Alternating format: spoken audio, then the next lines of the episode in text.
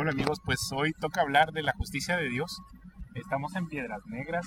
Vean, este es el río Bravo. Entonces el río Bravo divide a México que está al sur y a Estados Unidos que está al norte. Ahí se pueden ver unos tanques de guerra que nos ponen la Armada de los Estados Unidos y ese es el puente fronterizo, el cruce fronterizo para ir a Eagle Pass.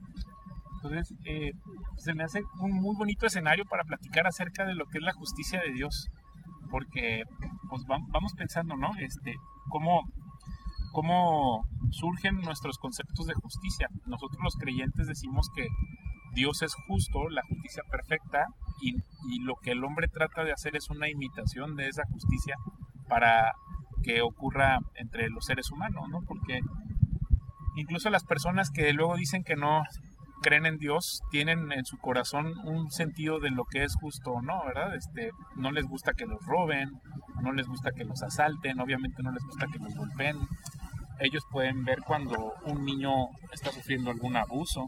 Entonces todos los seres humanos tenemos ese sentido de la justicia en nuestro corazón de alguna manera y los creyentes básicamente decimos, por supuesto que tienes ese sentido de justicia porque Dios sopló de su espíritu en todos los seres humanos. Entonces, siendo que Dios es nuestro Padre, pues tenemos esa, esa sensación, ¿no? Entonces, desde el niño más pequeñito, ¿no? Que, por ejemplo, eh, de repente le pueden decir al niño, lo, su papá le va diciendo, su mamá le va dando reglas, ¿no? ¿Qué sí debe hacer? ¿Qué es lo que no debe hacer? no te comas esas galletas o las galletas que sí son un premio para ti, están hechas para ti, pero este no es el momento y entonces va el niño corriendo y las encuentra en la alacena y se las come, entonces va rompiendo las reglas que sus papás le van diciendo. Entonces, este, esa, e, e, ese momento en el que tú decides romper las reglas de tus papás, pues ya estás tú rompiendo con lo que tú entiendes por justicia. ¿Y qué es lo que va a hacer el niño luego? Pues justificarse, va a decir, pues es que yo entiendo que en realidad la vida es de esta manera y no es de esta otra manera y entonces así es como dentro de las familias se nos van formando a nosotros estos conceptos de justicia, ¿no? O sea, si de repente mi hermano me golpea y él no tiene ningún ninguna retribución por haberme atropellado mi esfera jurídica, como le llaman los abogados, pues entonces ya yo pienso que este mundo es injusto, ¿no?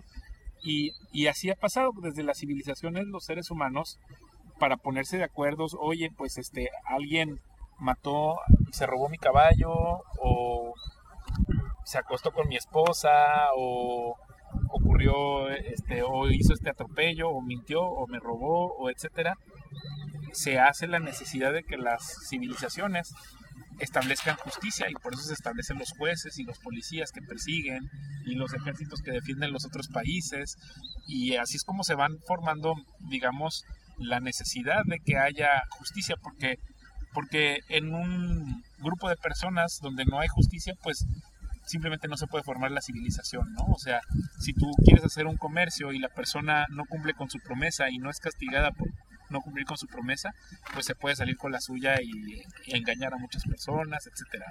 Entonces, este tema de la justicia es súper interesante que sobre todo provenga de Dios, ¿no? Porque entonces ya podríamos contrastar las imágenes que nosotros tenemos acerca de lo que es justo con lo que en realidad es justo, ¿no? Y muchas veces nos podemos encontrar con, con que las ideas que tenemos de lo que es justo terminan siendo injusticia, ¿no? Incluso la manera en la que nosotros pudiéramos estar interpretando una ley o una situación, ¿no? Por ejemplo, es que mi esposo no me hace caso y por eso yo voy a actuar de esta otra manera, o mi esposa no me, no me atiende y por lo tanto mejor me voy a buscar otra pareja. Entonces, tú vas creando tu propia justificación de tus hechos, ¿no? Y luego tu familia a tu alrededor va justificándote tu manera de actuar o de, o de comportarte. Y ahí es donde se van formando estas estas ideas de lo que yo creo que es justo y lo que tú eres justo se vuelve una justicia subjetiva, pero que al final tendría sentido si no fuera porque Dios existe y Él o Dios es y Él en su justicia también participa en nuestras vidas, ¿no? Y también Él actúa y también Él te dice, bueno, tú puedes tener tu opinión, esta otra persona puede tener su opinión, pero todos al final, el que lo registra todo, el que es siempre presente, al que nada le queda oculto, es el que sí te puede decir que sí es justo. Entonces, ahí es donde él dice, bueno, eh, o hay salmistas que lo han dicho, ¿no? La justicia de Dios es como un río que fluye, ¿no? Esa es una. Y luego también dice él, la justicia de Dios es como una montaña, ¿no? Y, y, esto yo lo entiendo de que es una montaña porque si tú vas, por ejemplo, en la carretera y ves a lo lejos una montaña y vas acercándote a la montaña, pues la puedes ver pequeñita y conforme te vas acercando es algo enorme y a lo mejor es algo que ya no puedes tú escalar, ¿no? Y así es la justicia de Dios, es difícil de escalar o imposible de escalar porque Él sí es muy justo y nosotros pues somos malvados e injustos. Entonces, de a, lo lejos tú puedes decir, pues la justicia de Dios se resume en dos, ¿no? En amarás a Dios sobre todas las cosas, con toda tu alma, con todas tus fuerzas, con toda tu mente, y amarás a tu prójimo como a ti mismo. Esas son, digamos, si tú quisieras ver a la montaña así de lo lejos, pues eso es, ¿no?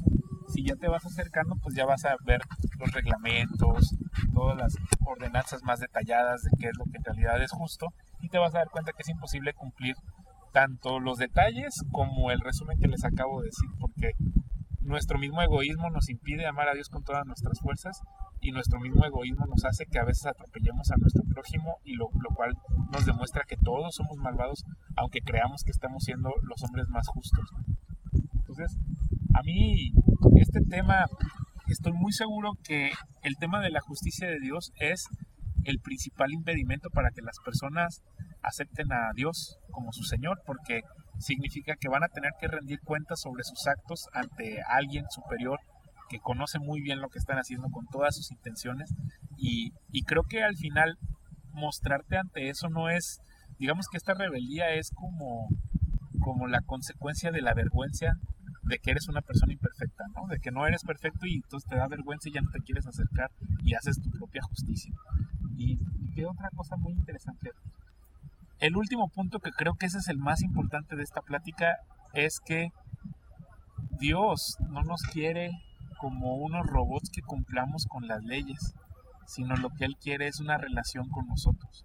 O sea, de su santidad tan hermosa, tan perfecta, tan sin mancha, de donde proviene esta justicia, es que nosotros tendríamos que haberla cumplido para poder convivir con Él, pero entonces Él resuelve el problema al volverse hombre, al cumplir con la ley, porque él sí cumplió con la ley de amar a tu prójimo como a ti mismo y amar a Dios sobre todas las cosas, el mismo Dios convertido en hombre, y luego al ser crucificado y levantado de entre los muertos, pues entonces Él ya completa la obra de permitirnos a nosotros adoptarnos dentro de, su justicia, ya no para juzgarnos por nuestras maldades, sino cubrirnos con su sangre para que tengamos acceso, acceso a Él, justificados por un acto que Él hace.